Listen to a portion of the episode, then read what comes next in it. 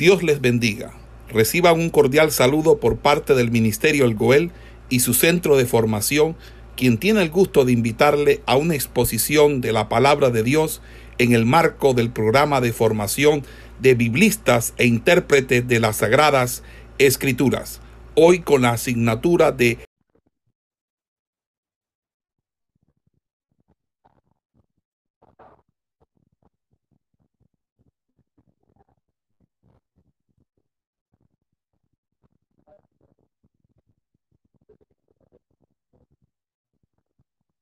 En la clase anterior vimos lo que era la heterosis de formas y voces y estamos viendo la heterosis de modos.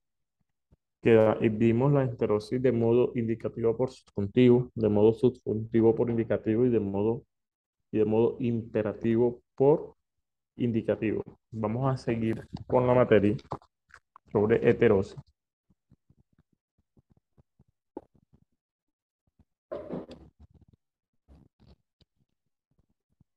Y vamos a ver el modo que es imperativo por subjuntivo. ¿Alguien investigó qué es el modo imperativo y el modo subjuntivo?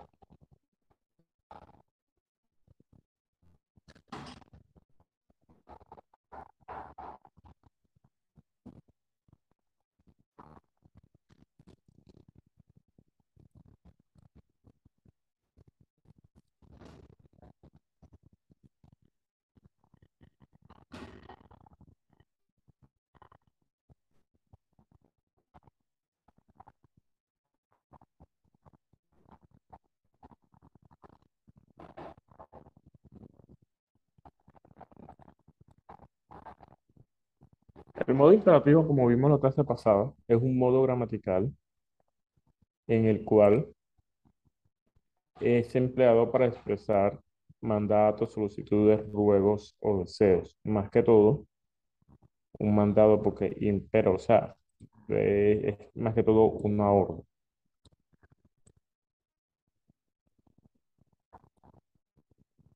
El modo subjuntivo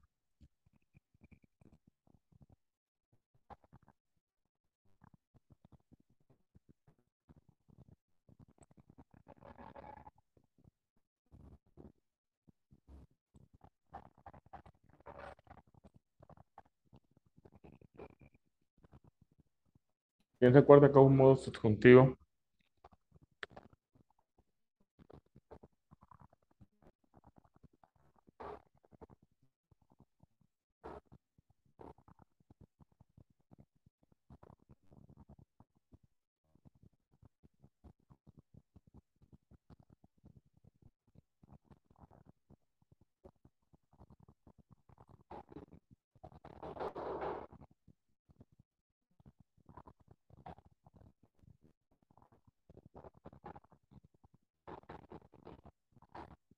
¿Sí están viendo en pantalla, hermanos?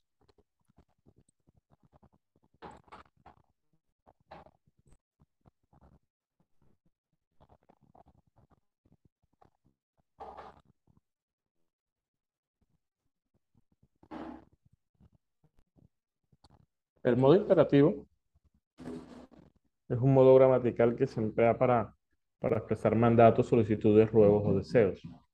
Más que el modo subjuntivo se utiliza para expresar acciones posibles deseadas o hipótesis, es decir, que no están ocurriendo en ese mismo momento o no están ocurriendo efectivamente. Más que todo es una, una hipótesis, por decirlo de, de, esta u otra forma. Eh, en la palabra eh, se está hablando de un cambio de un modo imperativo por un modo subjuntivo. Es decir, en el texto debería aparecer el modo subjuntivo, pero el escritor lo cambió por el modo imperativo. Vamos a ver unos ejemplos.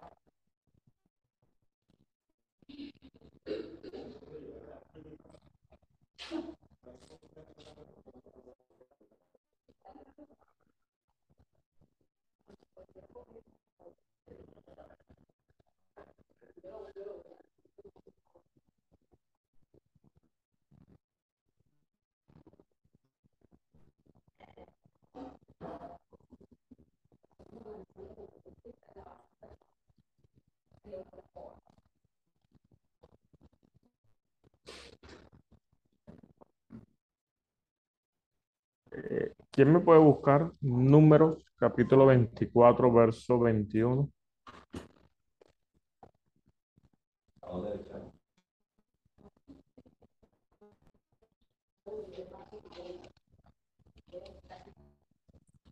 Números capítulo 24, verso 21, ¿quién me lo puede leer? ¿Me realizan ese favor?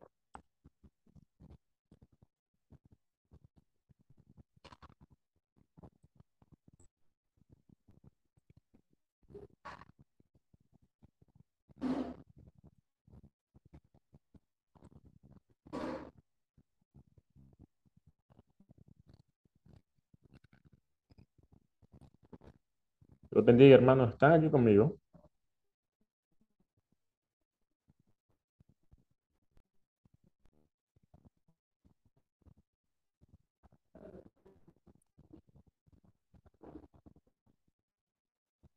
Texto va a decir, y viendo al ceneo, tomó su parábola y dijo, fuerte es tu habitación, tu habitación, ponla, pon en la peña tu nido. Esta frase, con que termina el texto, pon en la peña tu nido, se encuentra en imperativo.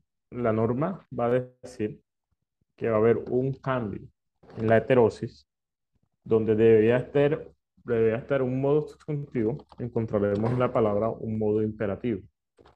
Este modo imperativo, como podemos ver, está dando una orden, un mandato. Pon en la peña tu nido. Eh, pon en la peña tu nido. Pero aquí debería, debería ir más que todo el modo subjuntivo. Y, y se podría reemplazar de esta forma. Aunque pongas en la peña tu nido. Es el modo subjuntivo. Esta claridad nos lo dan los versos siguientes del verso 21, donde no se está colocando una orden eh, para, que colo para que coloquen el nido sobre la peña, o sea, para que coloquen la para que cimienten la casa correctamente, en este sentido. Sino que aunque la estén cimentando y crean que sea fuerte, porque fuerte esta habitación, que crean que sea fuerte, se está hablando que, que aunque sea así de fuerte, será destruido. Entonces, el modo subjuntivo se aplica de una manera mucho más, mucho más clara al texto para así, para así, para así entender, para así comprender más el, el, el, lo que el escritor está queriendo decir o lo que es la palabra de Dios en este sentido. Se trata de que Dios está dando la orden sino de que aunque esté sobre la peña, eh, el juicio o el juicio vendrá será fuerte, sin importar lo fuerte que sea la habitación de cada uno de ellos. Otro modo que vamos a encontrar acá en la heterosis de modos va a ser el del modo infinitivo por modo indicativo.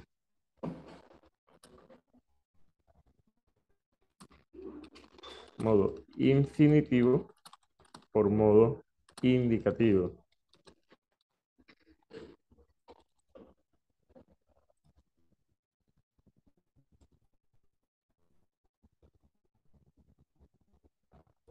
Es un modo infinitivo.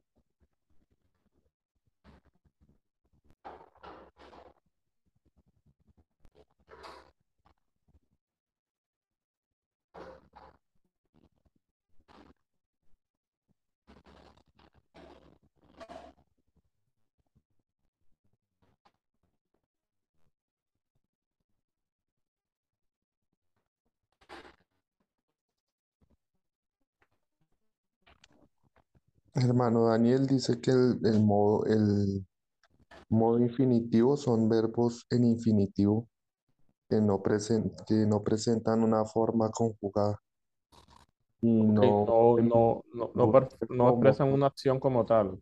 Ujú, Correcto, el modo infinitivo se va a tratar más que todo de un modo que no se expresa, que se, no se expresa un, se expresa- más bien que se expresa una acción sin especificar tiempo verbal, modo ni persona. Es decir, eh, se expresa una acción en infinitivo, o sea, no tiene un hecho finito como tal donde están sucediendo las, las cosas o en un tiempo específico donde se está realizando. Entonces, si tenemos que esto es un modo infinitivo, faltaría entonces el modo indicativo.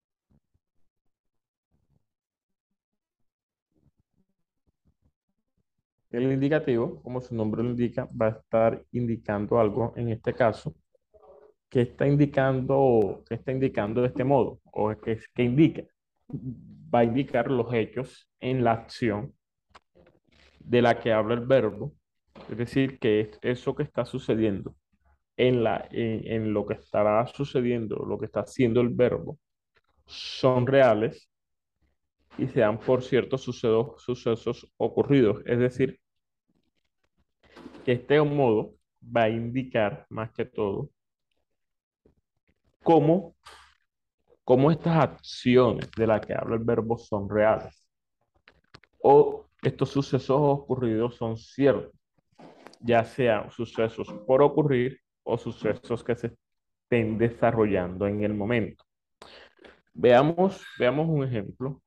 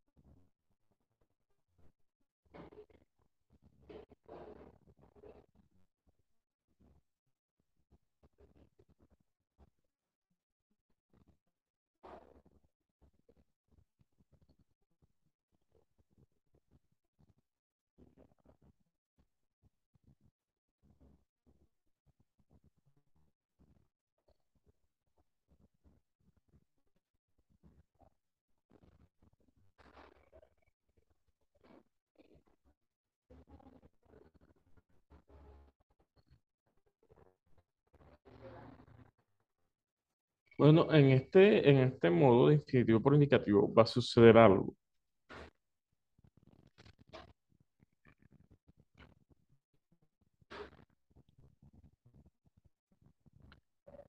Miren, Salmo 39, 32, 9 va a decir,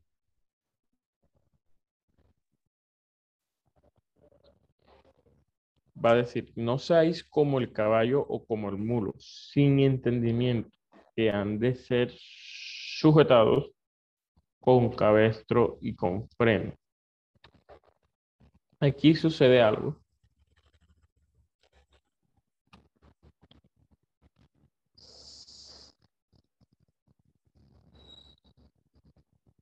Salmos 32, 9. Aquí sucede algo. Y es que ya la, la mayoría de, este, de esta heterosis ha sido suplida en, en nuestra Biblia. Por ejemplo, esta parte que dice, no seáis como el caballo, como el mulo, sin entendimiento, en, su, traducción literal, dirá, dice más que todo al final, al final de la frase, es, eh, no seáis como el caballo, como el mulo, no entender. Entonces, este modo infinitivo de no entender debería ser reemplazado con el modo indicativo. ¿Cuál es el modo indicativo? Se refiere a sin entendimiento, porque está, está narrando un hecho, una acción que es real, que se da por cierto, que se encuentra en desarrollo, está por ocurrir. En este caso, no sabes como el caballo, como el muro, sin entendimiento, se da, no, no, no da, no da, nos da a entender a nosotros y nos da a comprender a nosotros que es un hecho real, se da por entendido que es real, que se da por cierto. Entonces, aquí en este texto ya está suplido correctamente el modo. Y en la mayoría de los textos donde vamos a encontrar esto, este ejemplo, eh, lo vamos a encontrar suplido de igual forma. Pero dense cuenta que, es el mismo ejemplo que estamos encontrando eh, acá en el texto.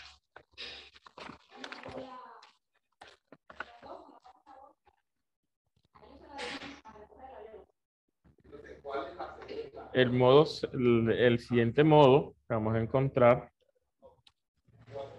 el siguiente modo que vamos a encontrar es el modo infinitivo por imperativo.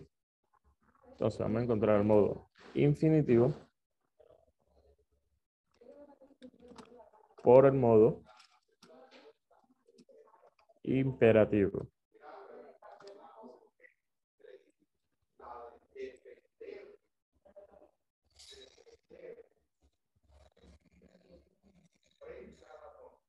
Número de ella. ¿Ah? El celular de ella. No es otro, un 310. Se lo dio usted el otro día. Pero ya debe estar ya en el colegio con memoria. Ya debe estar viniendo por ahí. Vamos, me esperen un momento. Tienen un minuto.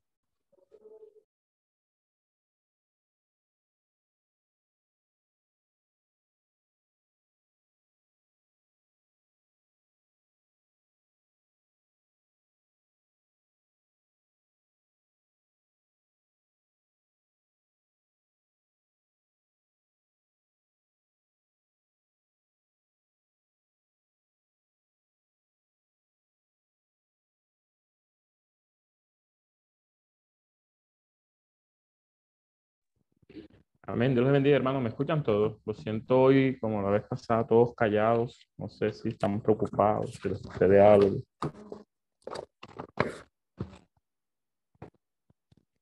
Si están enredados, si no me he hecho explicar.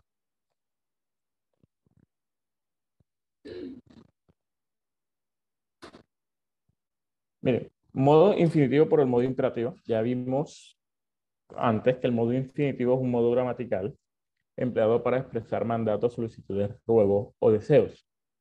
Y el modo imperativo vendrá siendo, ¿qué vendría siendo el modo imperativo?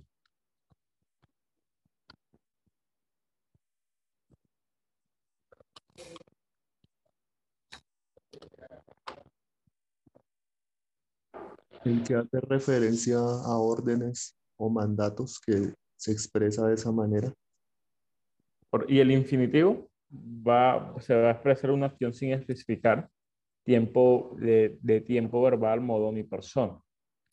Entonces, en este caso, el modo imperativo, que es un modo de mandato, va a estar sustituido por el modo infinitivo, que no va a expresar tiempo verbal ni, ni modo ni persona. Es decir, vamos a ver si consigo un ejemplo de este, este, este acá, creo que en Romanos hay uno.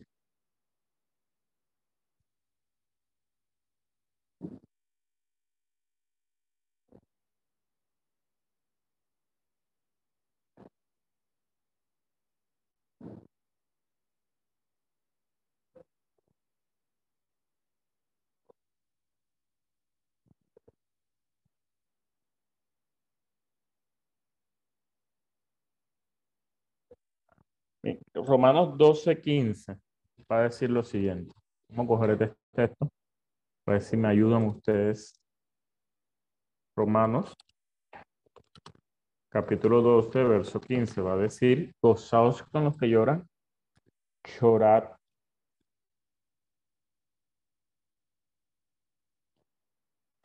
Gozaos con los que se gozan, perdón, llorar con los que lloran. ¿En qué modo está este texto? ¿Modo, modo infinitivo o modo imperativo?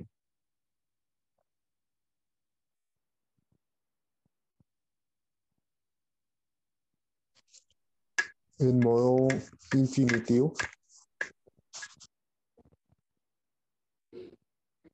Y si, y si debería estar en modo imperativo, ¿cómo, cómo debería decir el texto?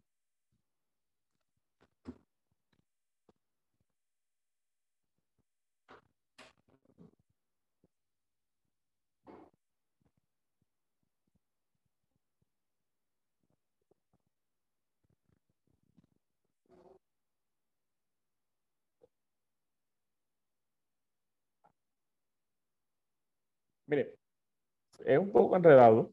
¿Por qué? Porque aquí ya está el texto en modo imperativo.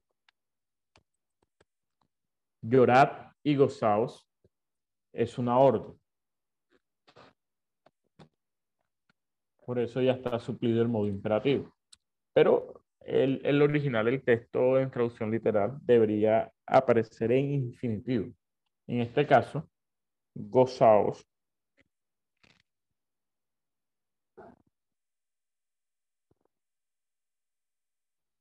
sería como un modo infinitivo de, goz, de gozado.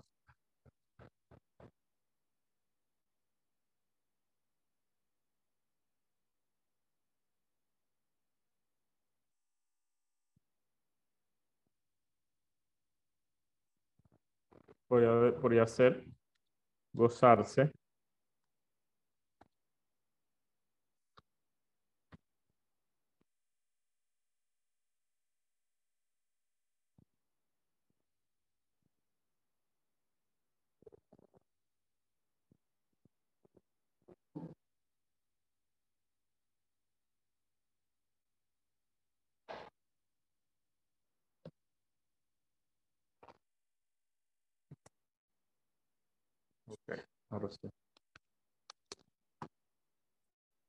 Gozarse con los que se gozan.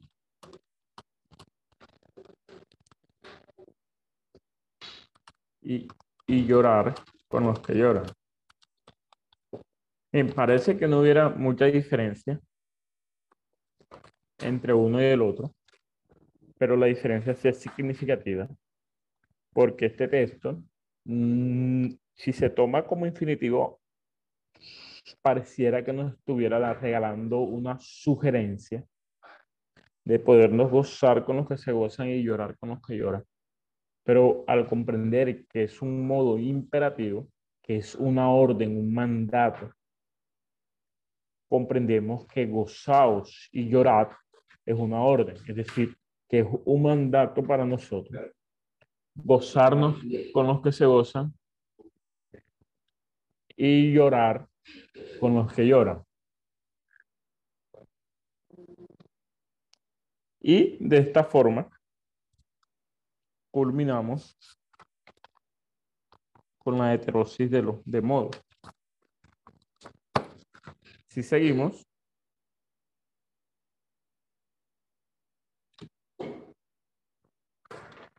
hallaremos la heterosis de los tiempos que va a suceder algo.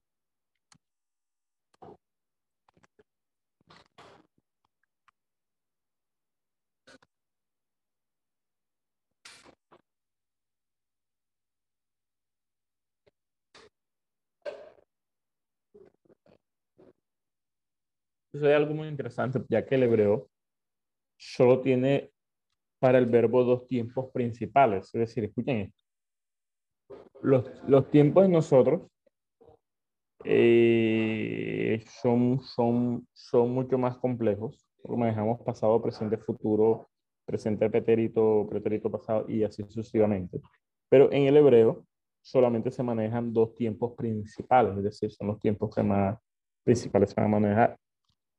El perfecto, que es el pasado, y el imperfecto, que, el, que, es, que es el futuro. De esta forma, supliendo el, presente con los participios y así sucesivamente.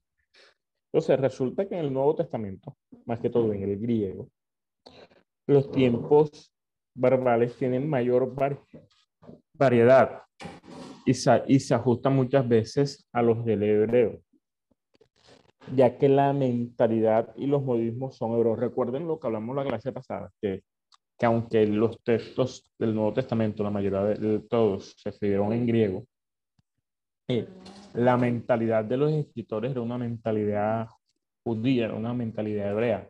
Por lo tanto, aunque estaban escribiendo los textos en un idioma totalmente distinto al hebreo, usaron los modismos hebreos adaptados en el griego, ya que se podían adaptar porque tenían una similitud muy significativa y de esta forma escribieron, escribieron, escribieron el Nuevo Testamento, pero se podría decir con una mentalidad hebrea.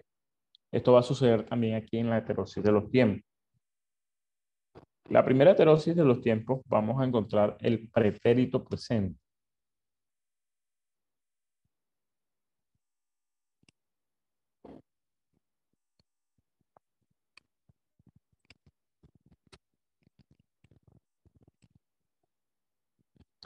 ¿Qué es el pretérito? El pretérito no solo sirve para expresar lo que ya está acabado o pasado, es decir, acuérdense,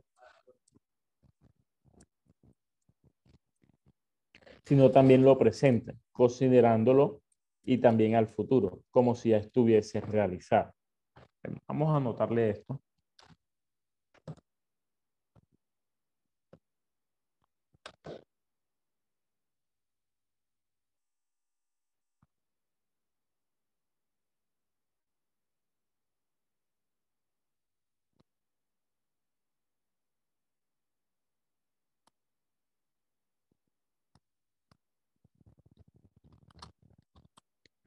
El pretérito no solo sirve para expresar lo que ya está acabado,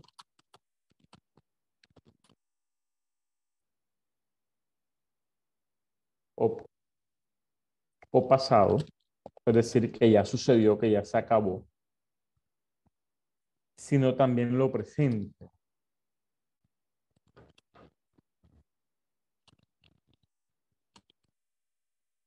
Decir, lo que está sucediendo.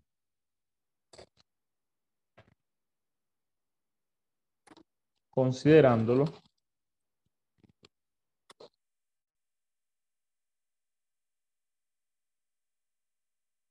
y también al futuro.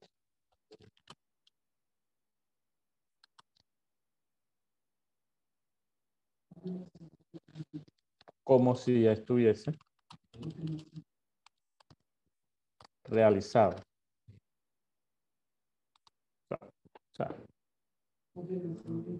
miren. Analicemos esto que les, que, les, que les he escrito aquí para que tengamos una idea mucho más clara a qué se refiere. El pretérito sirve para expresar lo que ya está acabado o pasado, es decir, lo que ya sucedió o lo que ya terminó de suceder o lo que ya se acabó. Pero también sirve para expresar lo que está sucediendo en el presente y, con, y también al futuro, pero considerándolo de una forma como si ya se hubiese realizado. Es decir, va a expresar lo presente como si ya fuere sucedido, si ya fuere realizado, pero también va a expresar lo futuro como si ya se si tú ya se fuera realizado.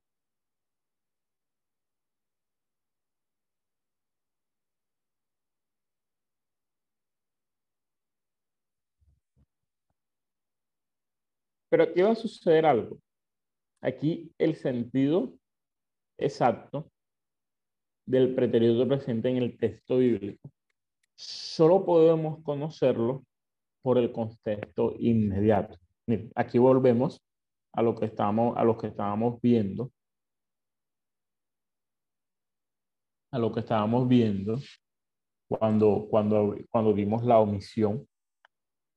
Y es que muchas veces la omisión la podíamos identificar más que todo sobre su contexto inmediato.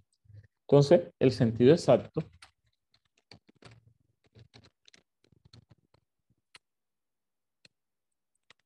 solo puede conocerse por el contexto. ¿Alguien tiene una pregunta?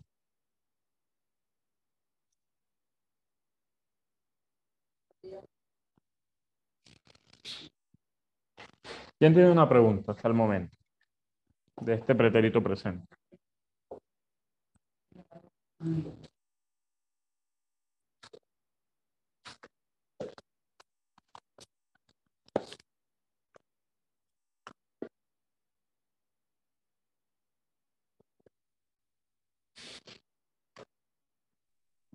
Bueno, una pregunta. Sí, dígame. No tiene que ver con la clase en sí, sino este material lo tienen disponible para mí.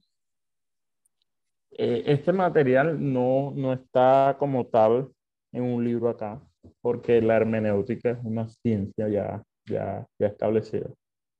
Usted puede conseguirlo, el material, lo puede conseguir, lo puede buscar y conseguirlo, comprarlo por su cuenta pero es un material bastante extenso, bastante voluminoso.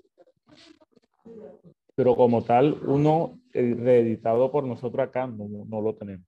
Acá se ha tomado eh, de, todo, de todo lo que se ha hablado de la, de la hermenéutica las figuras de edición que se encuentran.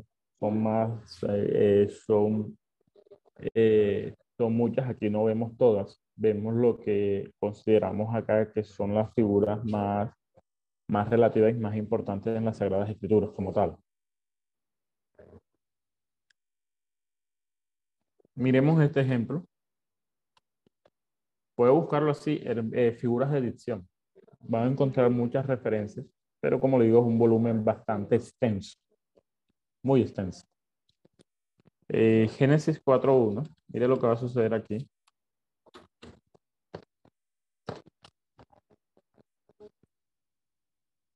El texto va a decir lo siguiente. Conoció a Adán a su mujer Eva, la cual concibió y dio a luz a Caín y dijo, por voluntad de Jehová he adquirido varón. El pretelizo no solo sirve para expresar lo que ya está acabado o pasado, sino también lo presente, considerándolo como si ya estuviese realizado.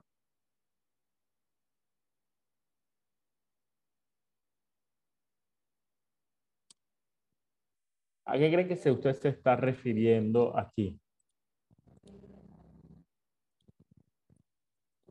Conoció a Adán a su mujer Eva, la cual concibió y dio a luz a Caín y dijo, por voluntad de Jehová he adquirido varón. Aquí está expresando qué? Lo que ya está acabado o lo que ya sucedió he adquirido varón, es decir, por voluntad de Jehová,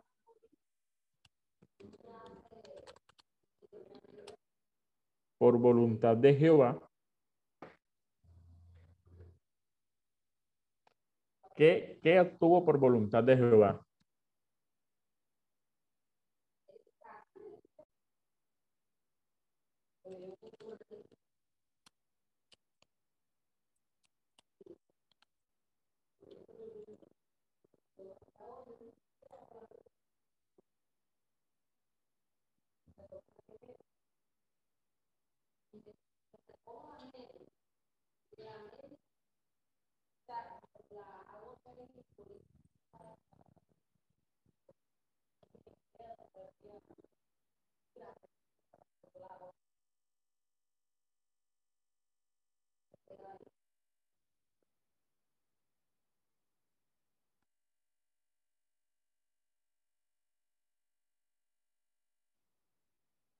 ¿Alguien tiene una pregunta?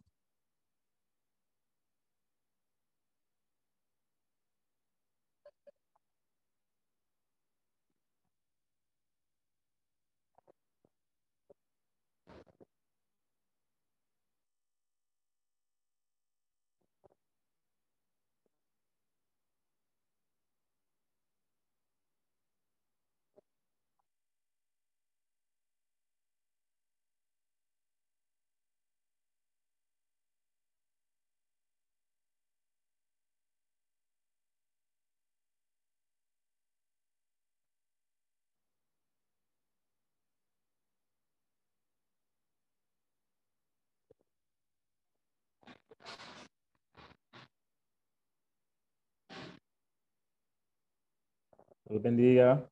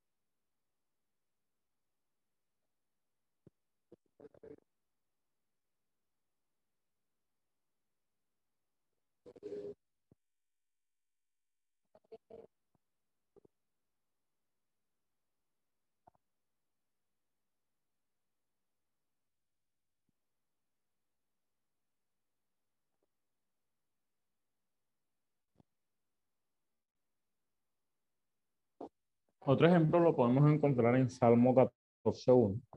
Pero aquí la Reina Valera va, va a decir de esta forma, dice el necio en su corazón, no hay Dios. Se han corrompido, hacen obras abominables. No hay quien haga el bien. En el original va a decir la parte A del texto, va a decir, ha dicho el necio en su corazón.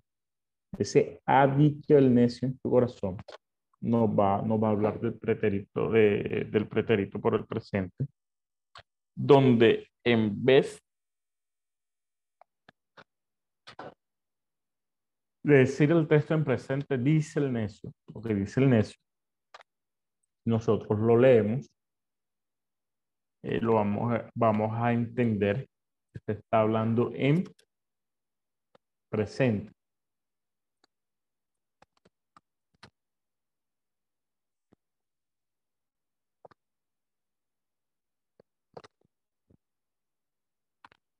Está hablando en presente.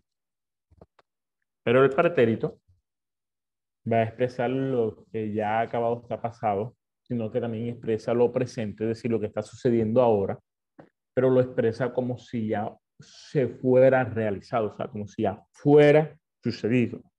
Por eso el texto va a decir, el original va a decir, ha dicho el necio en su corazón,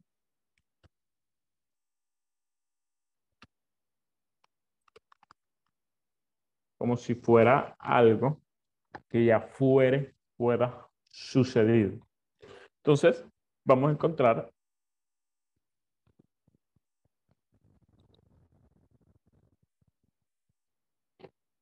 como en Génesis,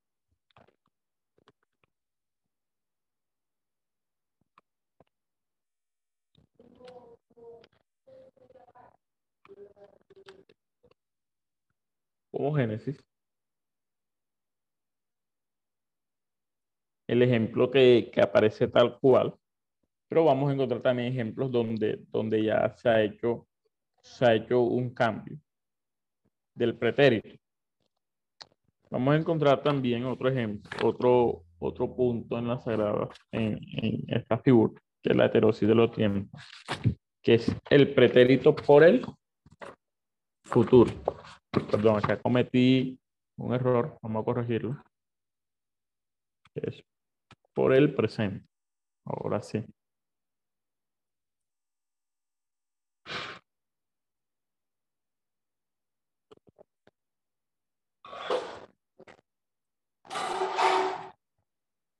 ¿Sí me están escuchando bien, hermanos?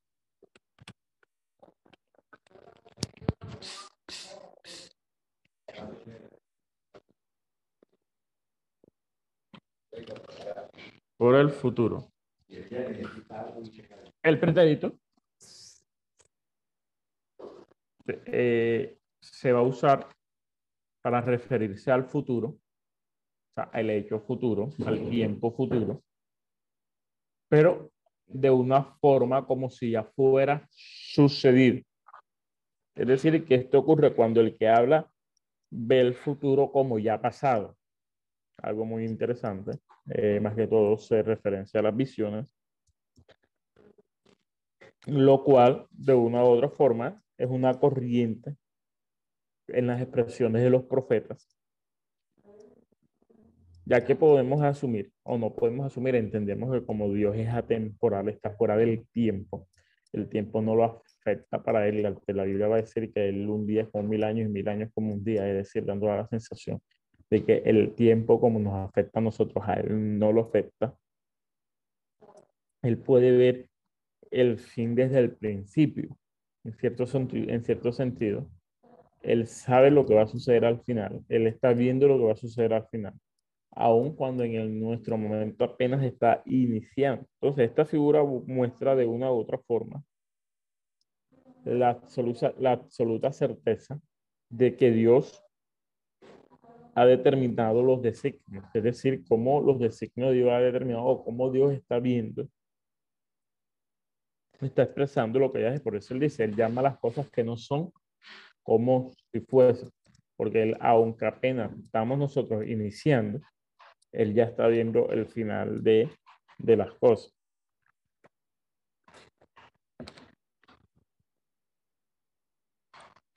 Busquemos ejemplos. Como me parece, encontramos un buen ejemplo acá. De un momento vamos a buscar los textos.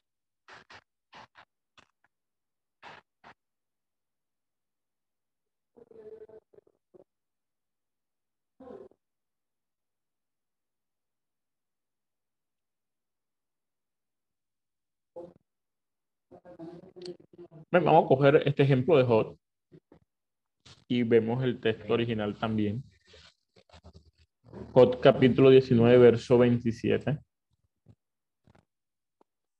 Creo que este ejemplo nos va a ayudar a entender más que todo a qué, a qué nos estamos refiriendo. Hot capítulo 19, verso 27. Dice el texto de esta forma.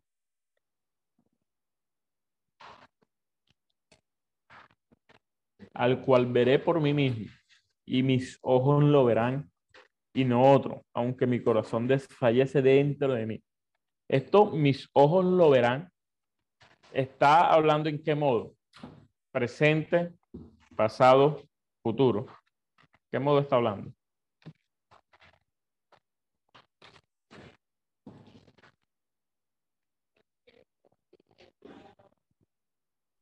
En futuro, hermano Daniel, está hablando a futuro. Correcto, está hablando en futuro. Entonces, podemos asumir aquí que ya aquí en este texto fue suplido el pretérito por el futuro. Es decir, fue reemplazado correctamente en, la, en, en, en nuestra, en nuestra traducción. Si buscamos el pretérito, ¿Cómo debería decir ahí y mis ojos lo verán?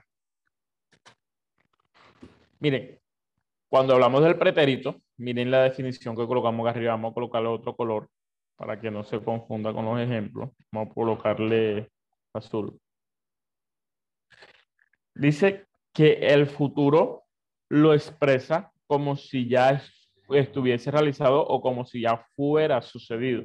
Entonces, si nos vamos a este futuro, el pretérito, ¿cómo debería decir? O cómo tal vez diría el pretérito en este caso.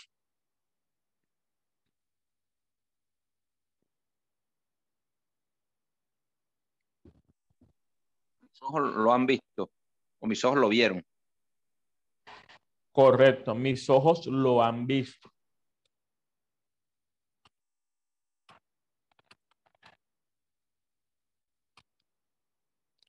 Entonces, esta figura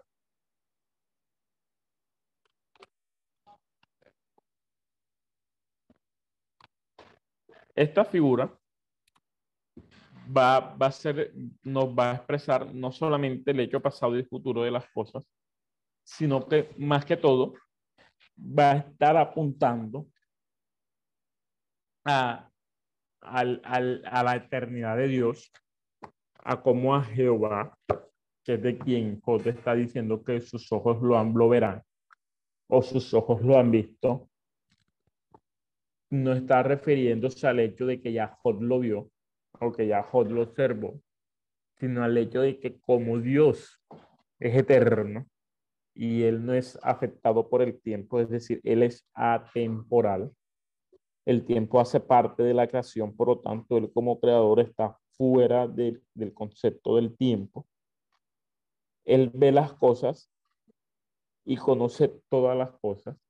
Por lo tanto, aunque Jod aún no lo ha visto, sino que lo va a ver, ya los, sus ojos sí lo han visto porque en, ya Jehová conoce y ha visto ese momento.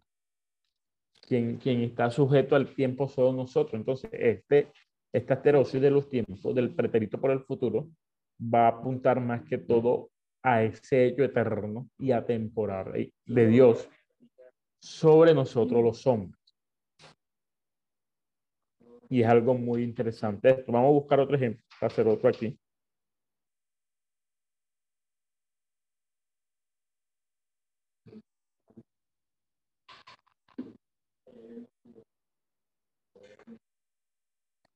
Vamos al libro de Isaías.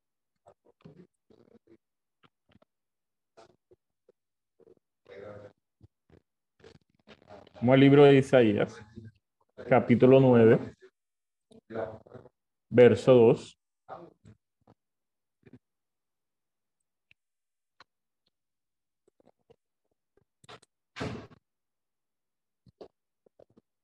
Capítulo 9, verso 2. Dice el texto. El pueblo que andaba en tinieblas vio gran luz, vio gran, vio gran luz, perdón. El pueblo que andaba en tinieblas vio gran luz. Los que moraban en tierra de sombra de muerte, luz resplandeció sobre ellos.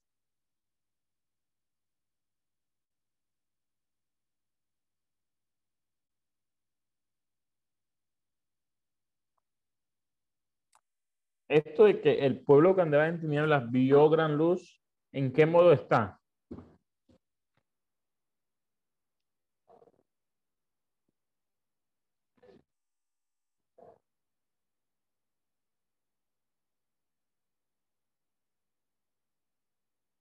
Ese de tinieblas vio, ¿te estás refiriendo a qué?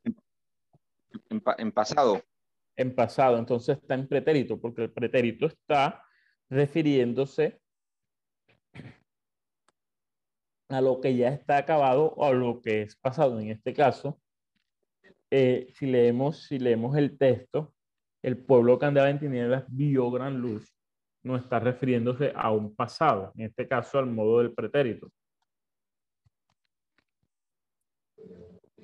Pero si asumimos lo que estamos viendo en esta heterosis de los tiempos, que es el cambio del pretérito por el futuro o el cambio del futuro por el pretérito, en este caso, este texto debería ser interpretado en futuro. ¿Cómo, cómo, cómo, cómo tomaríamos este texto en futuro?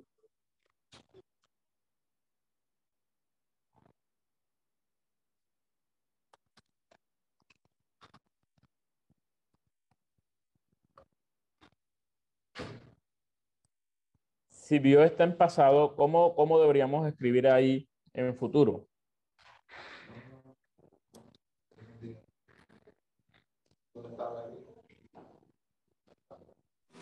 El pueblo andará en tinieblas.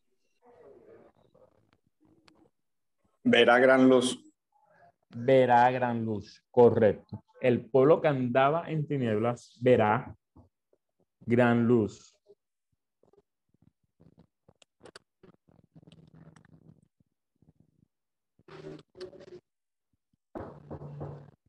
Y miren, y esto nos da un sentido, nos da un sentido mucho más significativo a la hora de, leer el texto, ya que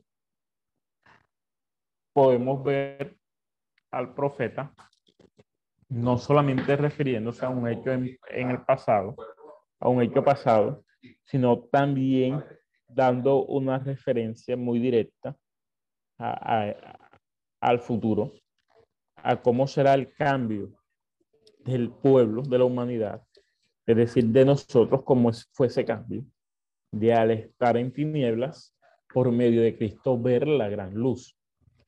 Entonces, miren, lo importante que es asumir que, y que es identificar est- estos modos dentro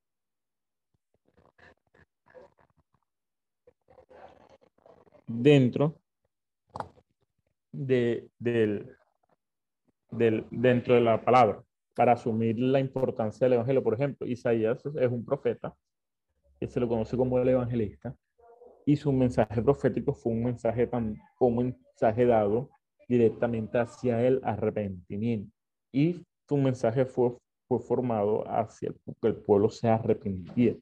O sea, un mensaje confrontativo, pero directamente de arrepentimiento. Si te arrepientes, verás la gran luz. Entonces, esta es una promesa también acorde a ese ti- estilo de mensaje, donde el pueblo eh, arrepentido, que era aquel que andaba en tinieblas, puede o podrá, podrá ver la gran luz, verá la gran luz. Otro punto que vamos a encontrar acá en la heterosis de los tiempos, permítanme un momento.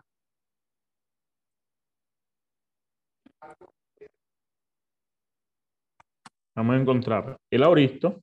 Ya, mira, ya, ya explico qué es el auristo.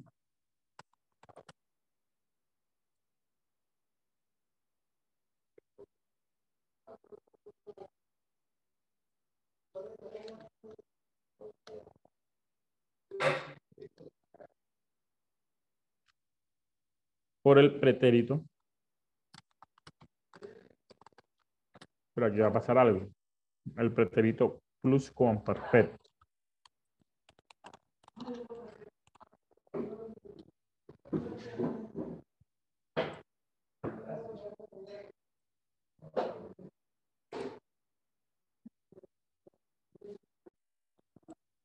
¿Qué es el auristo?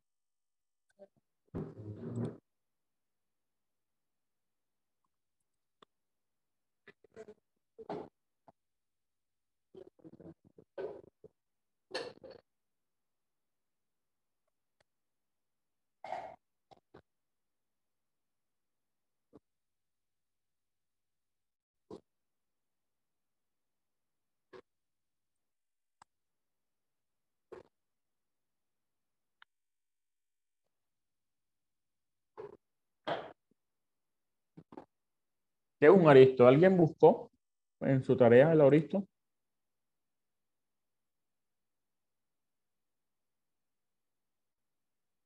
El auristo va a expresar una acción pasada sin hacer referencia a su, a su duración ni a su posición con respecto a otra acción. El pecado natural, el pecado original,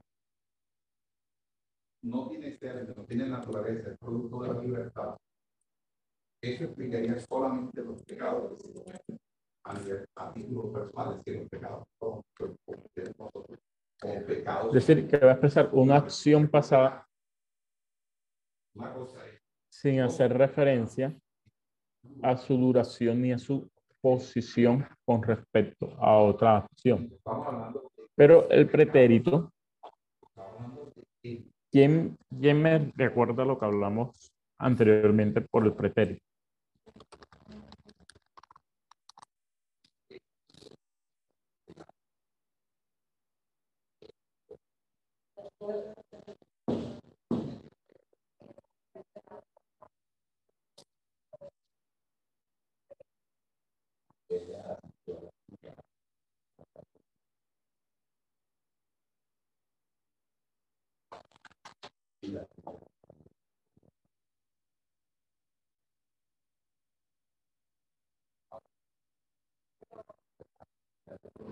Es el pretérito, ¿quién me recuerda? Eso lo acabamos de escribir ahorita, lo acabamos de ver en la página anterior. No estoy preguntando sobre el pluscuamperfecto. El pluscuamperfecto lo voy a explicar ahora. Pero quiero que me ver si se lograron grabar. El pretérito. Ahí lo tienen otra vez en pantalla. ¿Quién lo puede explicar nuevamente?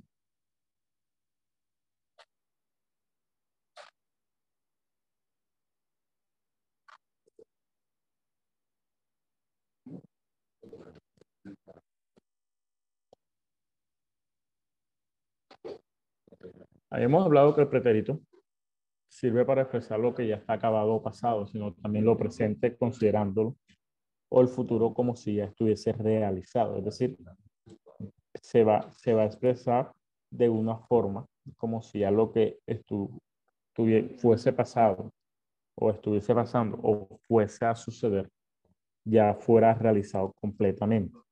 El, el pluscuamperfecto, el pretérito pluscuamperfecto, va a referirse a acciones ya terminadas que han tenido lugar en el pasado. Escuchen eso, una acción que, que ha sido terminada, que tuvo lugar en el pasado y que son anteriores a otra acción también pasada.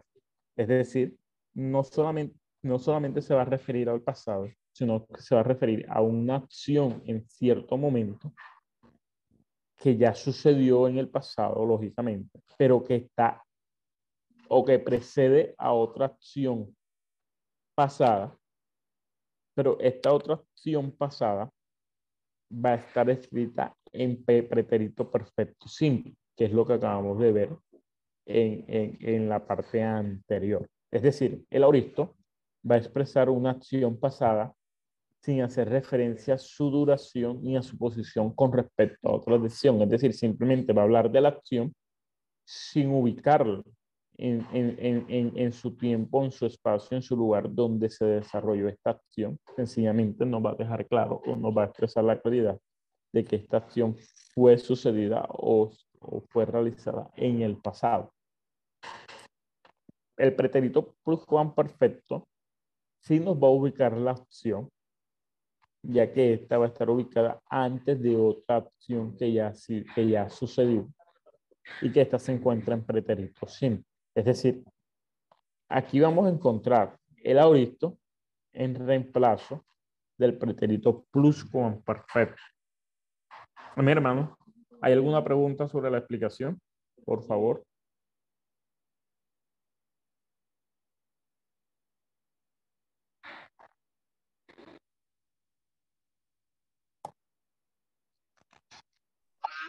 Bueno, hermanito Daniel, está, está claro está claro, está claro. O sea, la verdad, todo, eh, el, el, el, tema este que, o sea, eh, es, es bastante también, también complicado, pero, pero, o sea, sí las explicaciones están tan claras.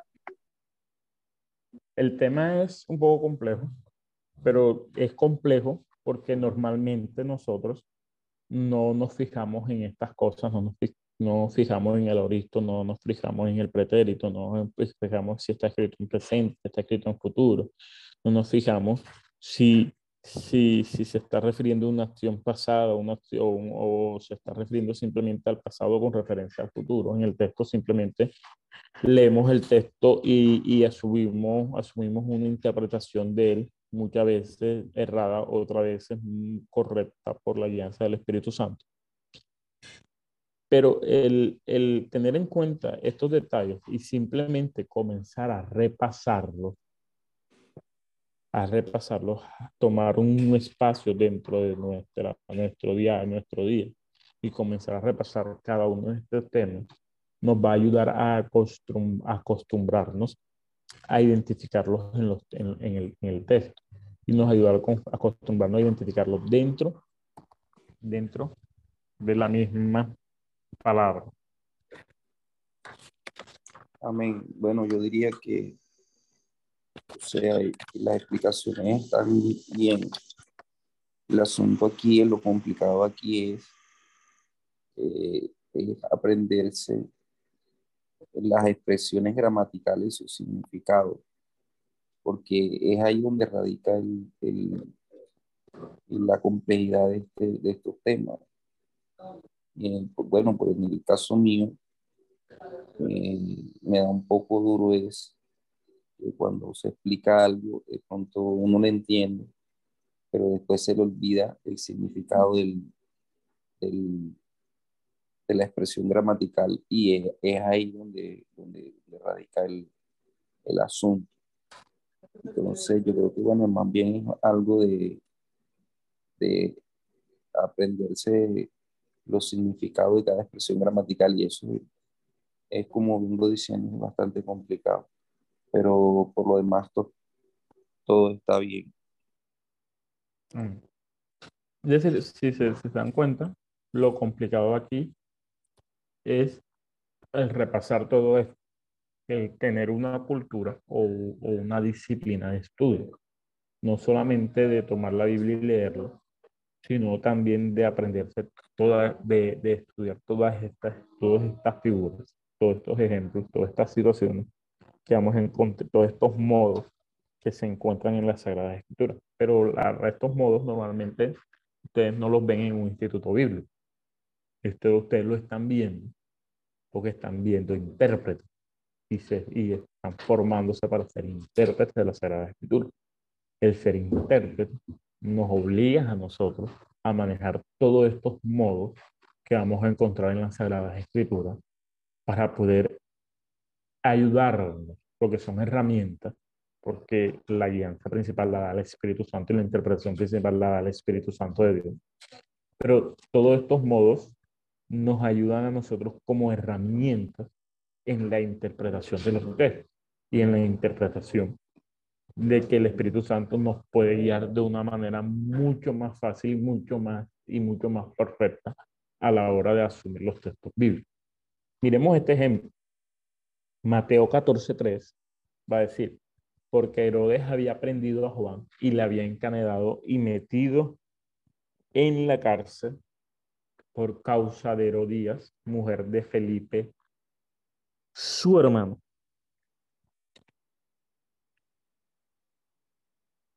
Miren lo que va a decir.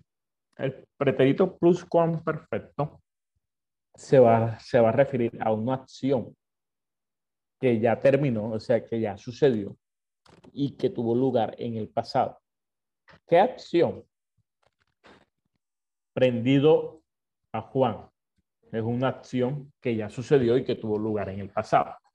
Pero el pretérito pluscuamperfecto no solamente se va a referir a la acción que tuvo lugar en el pasado, sino que también es anterior a otra acción también pasada que puede estar en pretérito perfecto simple, es decir, que lo había aprendido, lo encadenó y metió en la cárcel.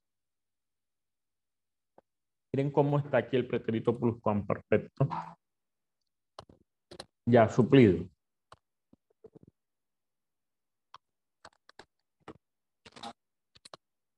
Pero si buscamos a cómo, cómo debería aparecer el auristo,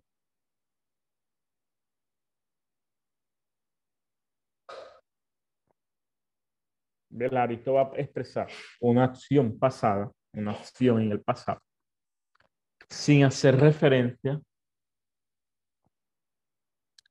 a su duración ni a su posición con respecto a otra, a, a otra acción, es decir, una acción que sucedió pero no la va a ubicar en el tiempo en el que sucedió, ni en el lugar en el que sucedió, ni en el orden en que sucedió, en cierto sentido, cierta manera. Entonces, podemos decir, podemos asumir que textualmente diría el texto, porque Herodes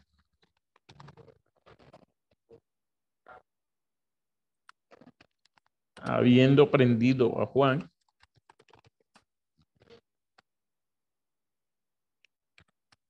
le encadenó, lleva tilde en la, le encadenó y metió en la cárcel. Si se dan cuenta la diferencia entre uno y el otro.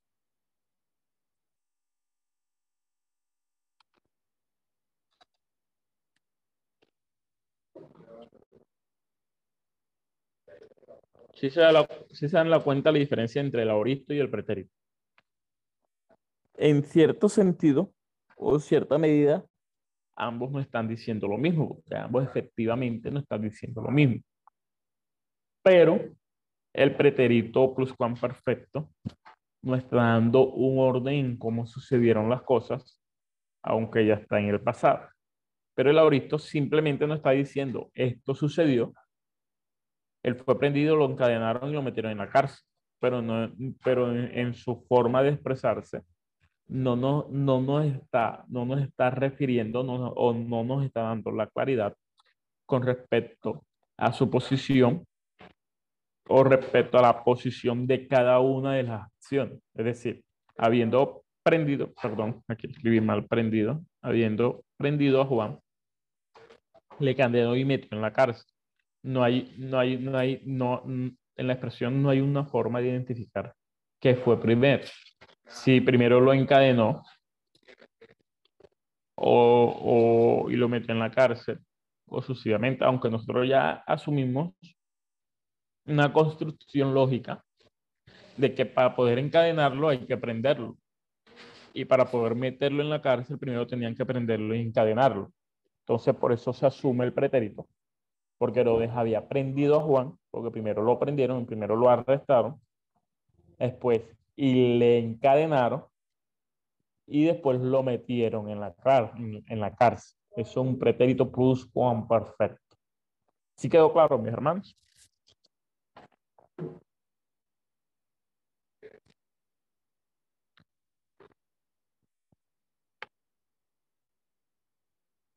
Disculpe, ¿cuál es el, el perfecto, la segunda? No, acá donde coloqué pretérito. Miren que se lo estoy colocando en paréntesis al final.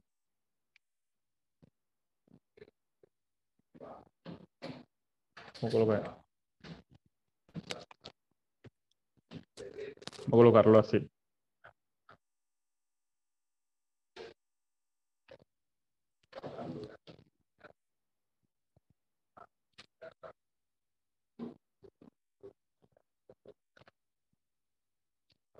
El pretérito pluscuamperfecto va a dar, va a expresar o, o, ponerlo de una forma simple, sencilla, va a ubicar las acciones ya terminadas que han tenido lugar, que ya han sucedido, en el orden en cómo, lo sucedió, cómo sucedieron con respecto a otra acción también pasada. En este caso, está colocando en orden lo que ya sucedió, que Juan fue prendido, fue encadenado y fue metido en la cárcel. Está colocando el orden en cómo sucedió, o sea, en cuál es, cuál acción es pasada con respecto a la siguiente, aunque cada una de ellas es pasada. El auristo se va a referir a las acciones pasadas o a la acción pasada, habiendo prendido, encadenado y metido en la cárcel, pero no hace referencia a su posición con respecto la una a la otra, lo que sí va a hacer referencia al pretérito pluscuamperfecto.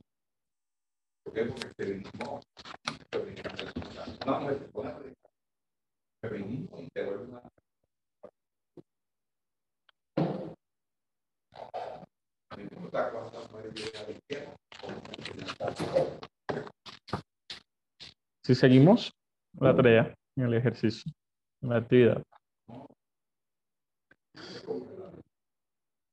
Vamos a encontrar el auristo por el presente. Miren, el auristo se va a referir a una acción pasada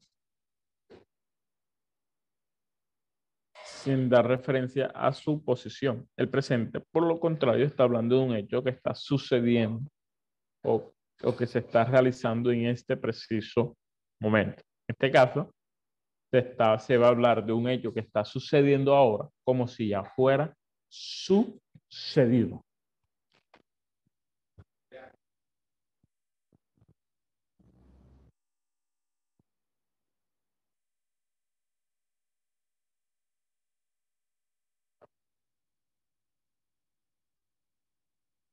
Vamos a ver si conseguimos un ejemplo está molestando.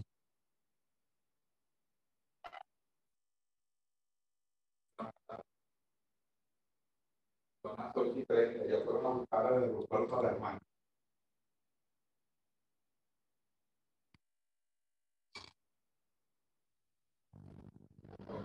Y llevo un letrero para saber que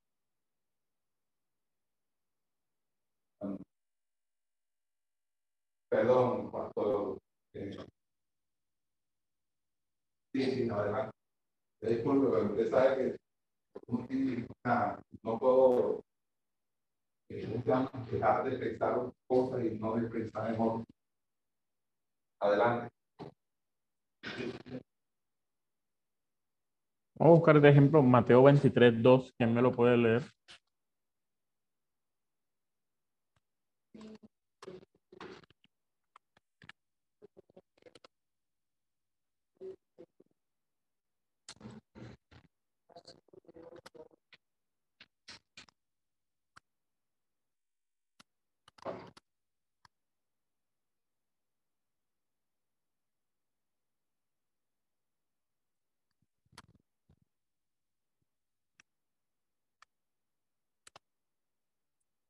No, pero nada más la primera oración.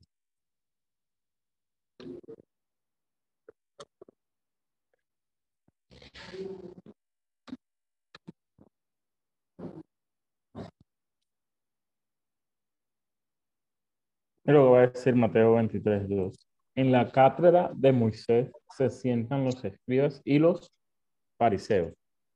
¿Esto está en auristo o está en presente?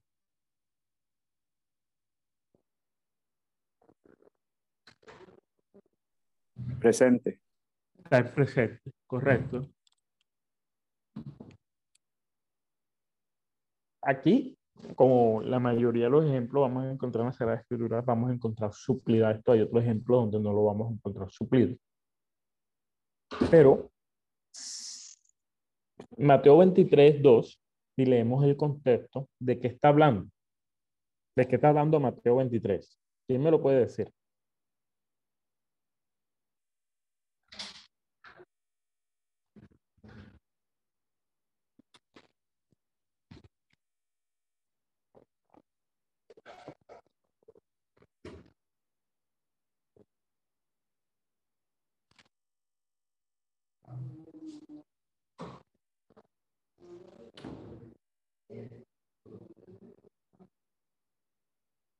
¿Quién me puede decir qué, qué está sucediendo aquí en Mateo 23, 2?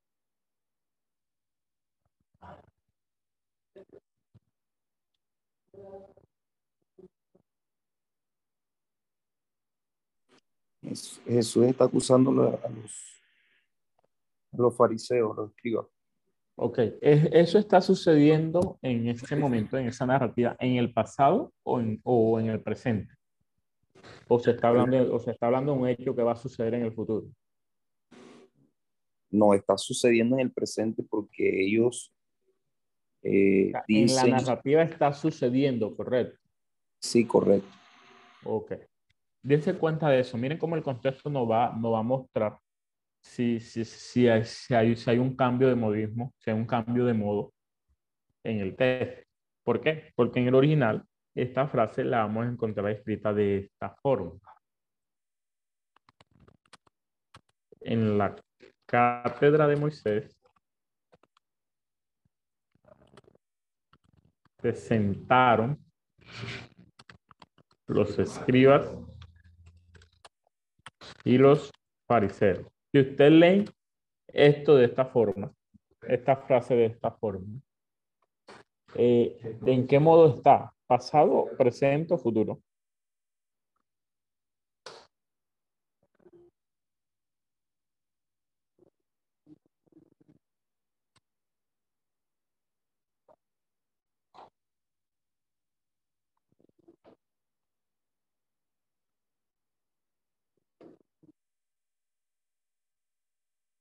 No, el el cuerpo nunca se sabe. El gnosticismo lo único que se sabe es el cuerpo.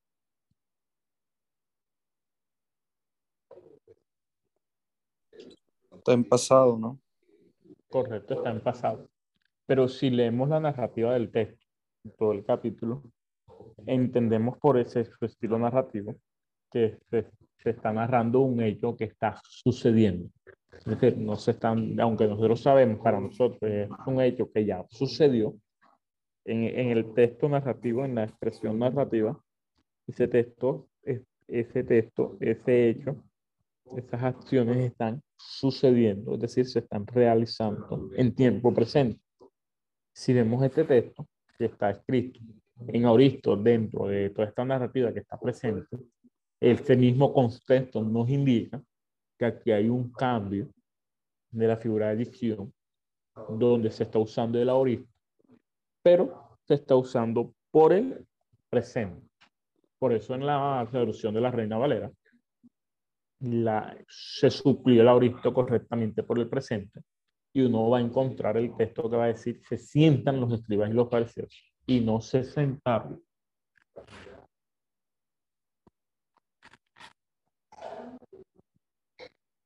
También vamos a encontrar otro, otro cambio que es el presente por el pretérito.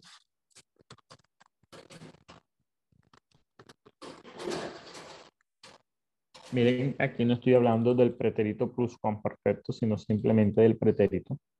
Es decir, de la forma que ya encontramos anteriormente, de la que hablamos acá. Entonces, ¿cómo sería?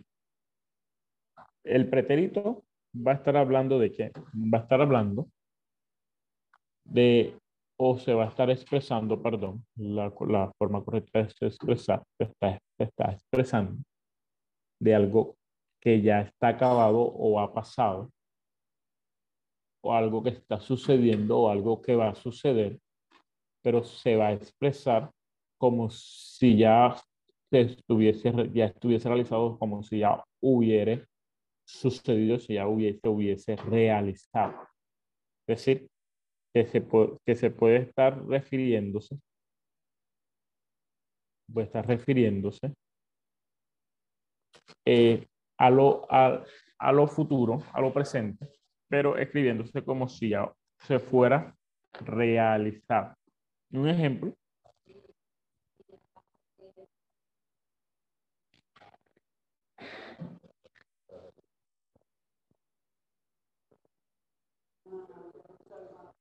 Vamos a ver este ejemplo, Mateo 2.13. Este ejemplo que estamos viendo lo vamos a encontrar más que todo ya suplidos en la Reina Valera. Porque ustedes lo suplieron para, para ayudar a una mejor lectura.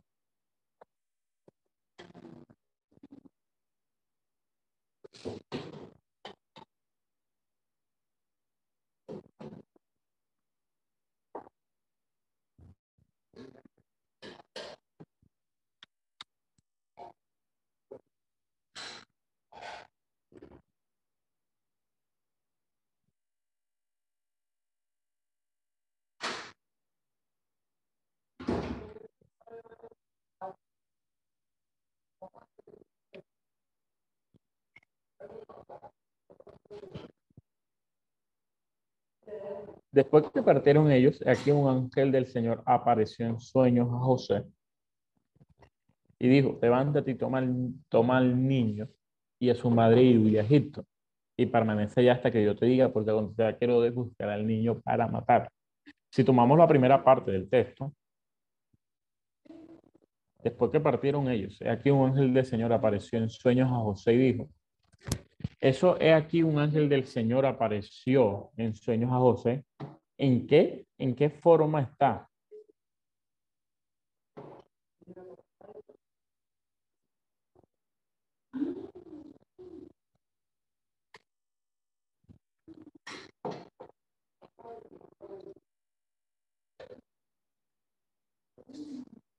¿En qué forma está? ¿Quién me lo puede decir? ¿En qué forma está? ¿Está en pretérito o está en presente? ¿Está en presente o está en pretérito?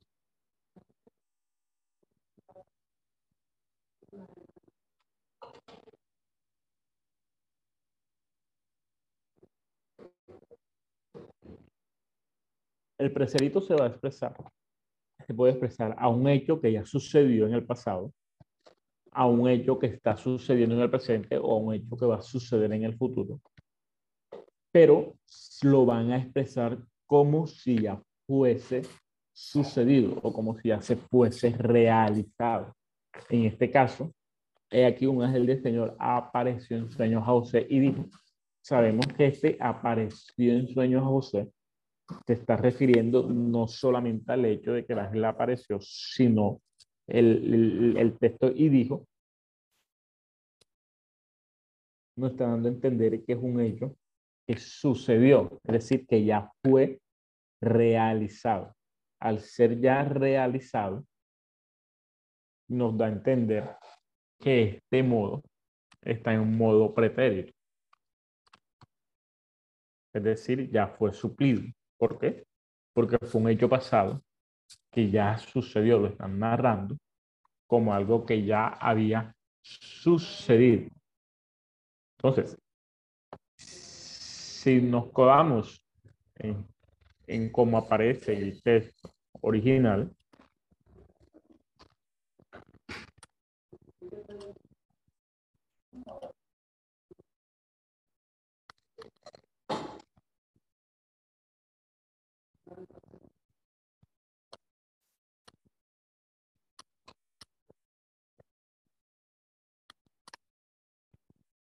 Miren cómo lo escribí.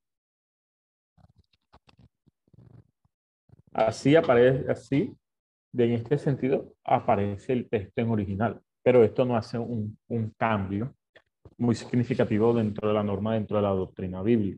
Porque después que, después que, perdón, aquí escribí mal, después que partieron ellos, he aquí un ángel del Señor se aparece en sueños a José y dice,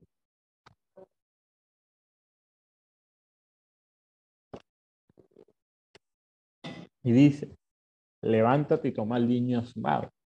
Entonces, aquí hay un cambio del presente por el pretérito que en nuestra traducción está suplido de una forma muy correcta. También vamos a encontrar estos cambios de modo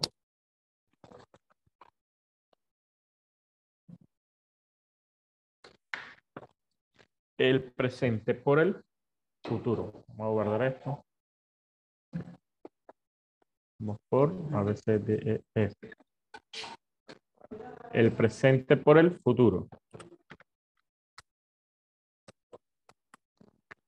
Creo que esto es más sencillo entenderlo porque se está hablando de un hecho futuro que no ha sucedido, pero se va a estar hablando como si ya fuese sucedido.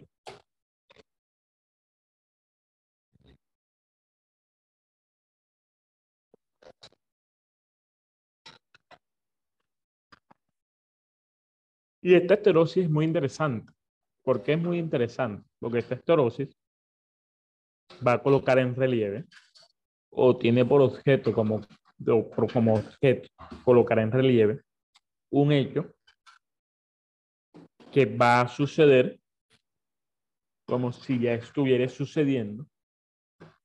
Pero este hecho que va a suceder como si ya estuviera sucediendo se va a usar o se va a referir a que esto que se está narrando en este sentido profético eh, sucederá con total seguridad. Es decir, que no puede haber ninguna duda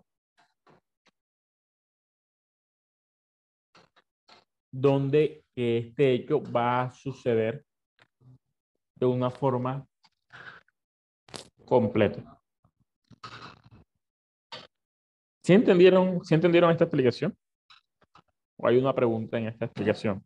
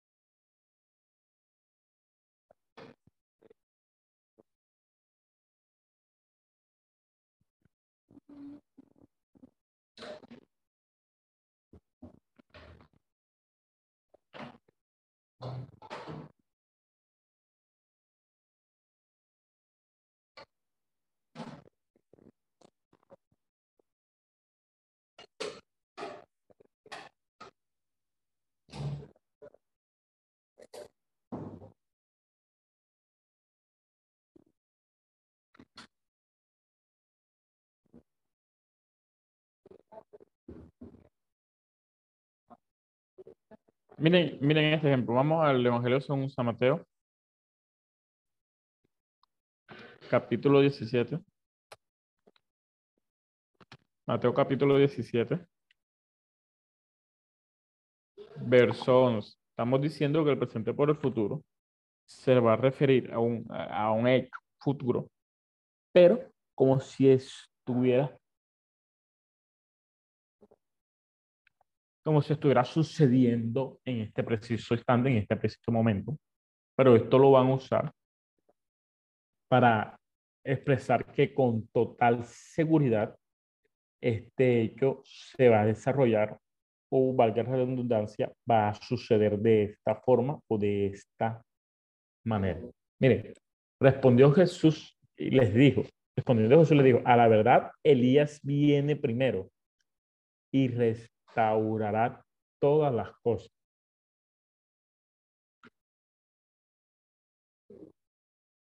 ¿En qué modo está escrito este texto?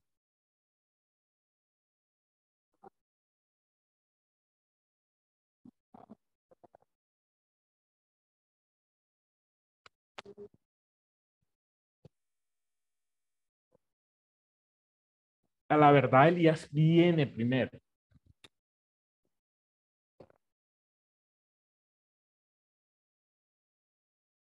Elías viene primero y restaurará toda la cosa. Está escrito en modo presente. Es decir, está escrito, está siendo expresado de un modo como si ya esté sus, como si ya estuviera sucediendo. Pero a la hora de la verdad, ya sabemos que en este momento, por su contexto, ya Elías había venido a decir, ya había sucedido este hecho. Pero aquí se está, se está supliendo el futuro por el presente, es decir, debería decir, Elías vendrá primero y restaurará todas las cosas.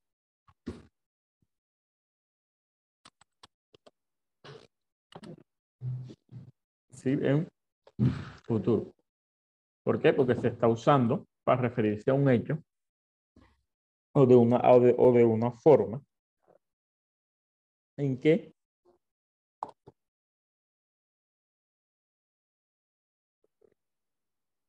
en que esto sucederá firmemente o no debe haber ninguna duda de que estos hechos sucederán de esta misma manera o de esta misma forma. Respondiendo, se dijo la verdad, Elías vendrá primero y restaurará todas las cosas. Entonces, eh, es de una forma muy sencilla identificar el presente por el futuro.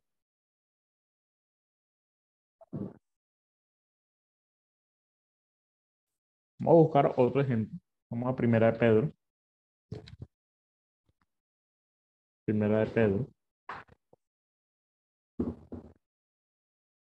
Perdón, segunda de Pedro, capítulo 3.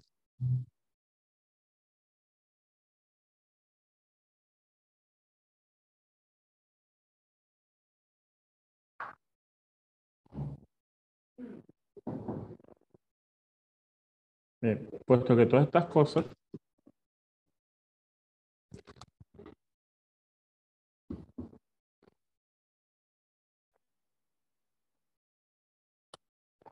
Segunda de Pedro, capítulo 3, verso 11, va a decir, puesto que todas estas cosas han de ser desechas.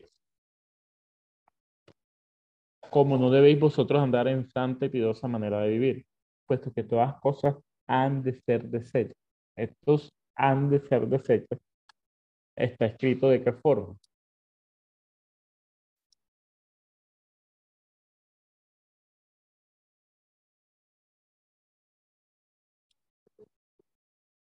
Está escrita de forma futura. Miren.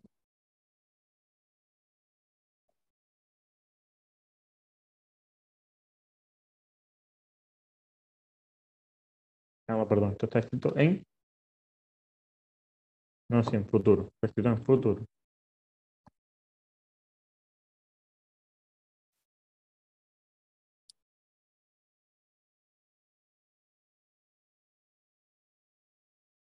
Pues todas las cosas han de ser deshechas. Es decir, ya está suplido aquí el presente por el futuro. Y aquí fue reemplazado el modo presente por el modo futuro correctamente. Es decir, que aquí el original va a decir, puesto que todas estas cosas son desechos.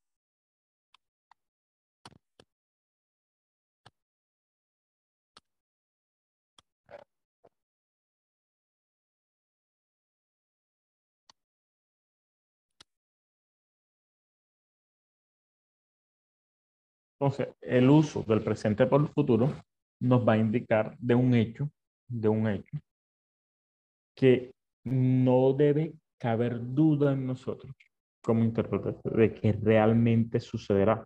Es decir, nos está dando una firmeza en, en, en el hecho significativo de que esto sucederá de esta forma. Si seguimos, vamos a encontrar el presente por un futuro inmediato. ¿Qué es un futuro inmediato?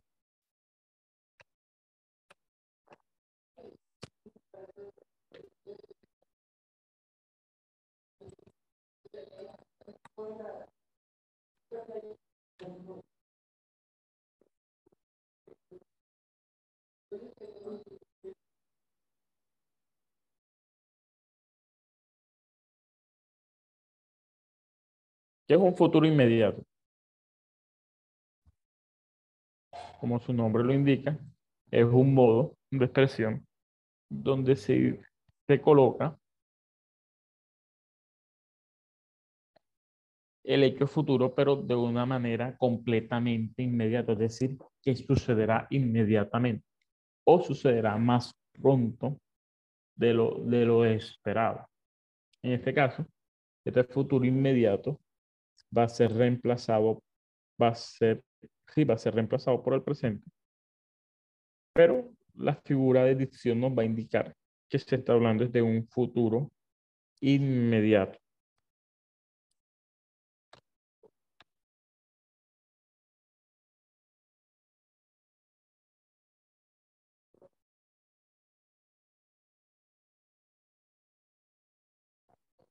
Miren lo que va a decir Mateo 26, 24.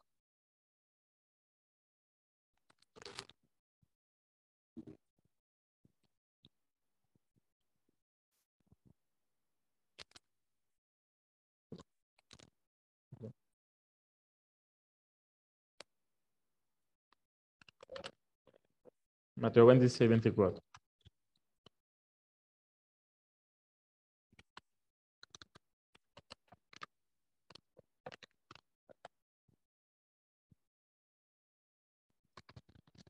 La verdad, dijo el hombre, va.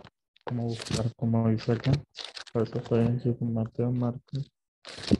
Mateo 26, 24.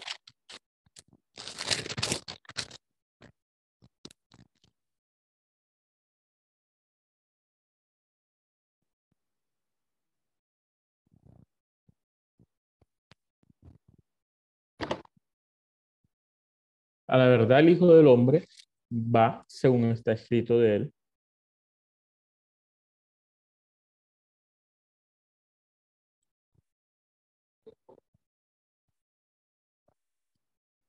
A la verdad, el Hijo del Hombre va según está escrito de él. Más hay de aquel hombre porque el Hijo del Hombre es entregado. Bueno le fuera a ese hombre no haber nacido. El presente, a la verdad, el Hijo del Hombre va. El Hijo del Hombre se va según está escrito de él. Está hablando de un hecho presente. Está hablando de un hecho presente. Está habla de un hecho presente. Pero ¿qué sucederá? Porque nosotros sabemos que este hecho no está sucediendo en este momento, sino que Cristo está hablando en un futuro inmediato. Es decir, a la verdad el Hijo de Hombre se irá pronto. Sería la, la, la, eh, la forma correcta de usar aquí el futuro, el, el futuro inmediato, el modo fut, el futuro inmediato. Es decir, la verdad del Hijo del hombre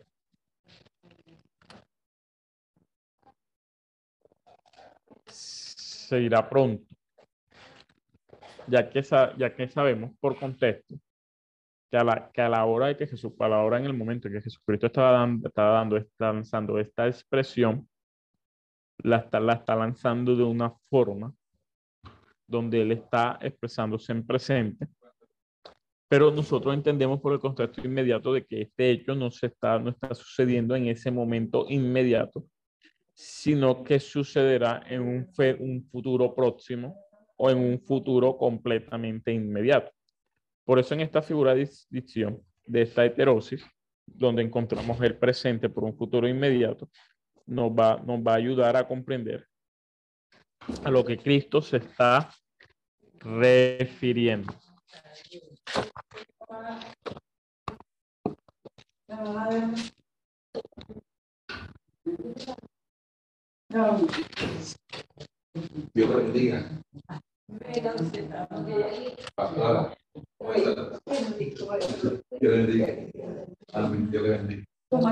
También tenemos el futuro imperfecto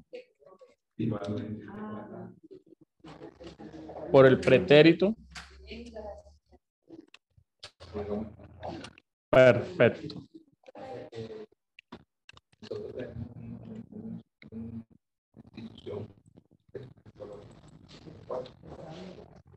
Él y yo. No, pero ya, ya, escucha pero ya va a terminar.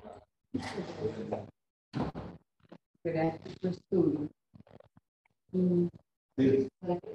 Sí. O si quieres te vas para allá. No, pues son las nueve. Amén. Bueno, mis hermanos, vamos a concluir por el día de hoy. Les pido por favor que, que lean lo que es el futuro imperfecto, el pretérito perfecto. Ya, lo voy a anotar aquí para que no se los olvide. Tarea. Que es el futuro. Que es el futuro imperfecto.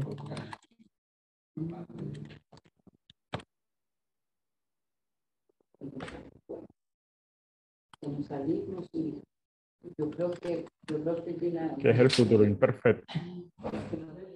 Que es el pretérito perfecto. Entonces, y él, cuando yo, yo le dije, Señor, seguro que la pero eso encuentro con pura, pura encuentro con y normal de donde sea. Investigar sobre personas y números.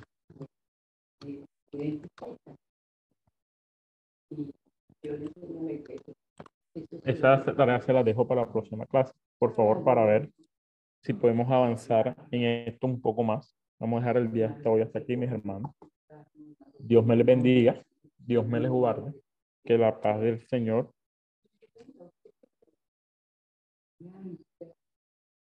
esté con cada uno de ustedes en este día, en esta semana. Nos vemos entonces en la próxima clase. Dios les bendiga, Dios les guarde a todos los hermanos.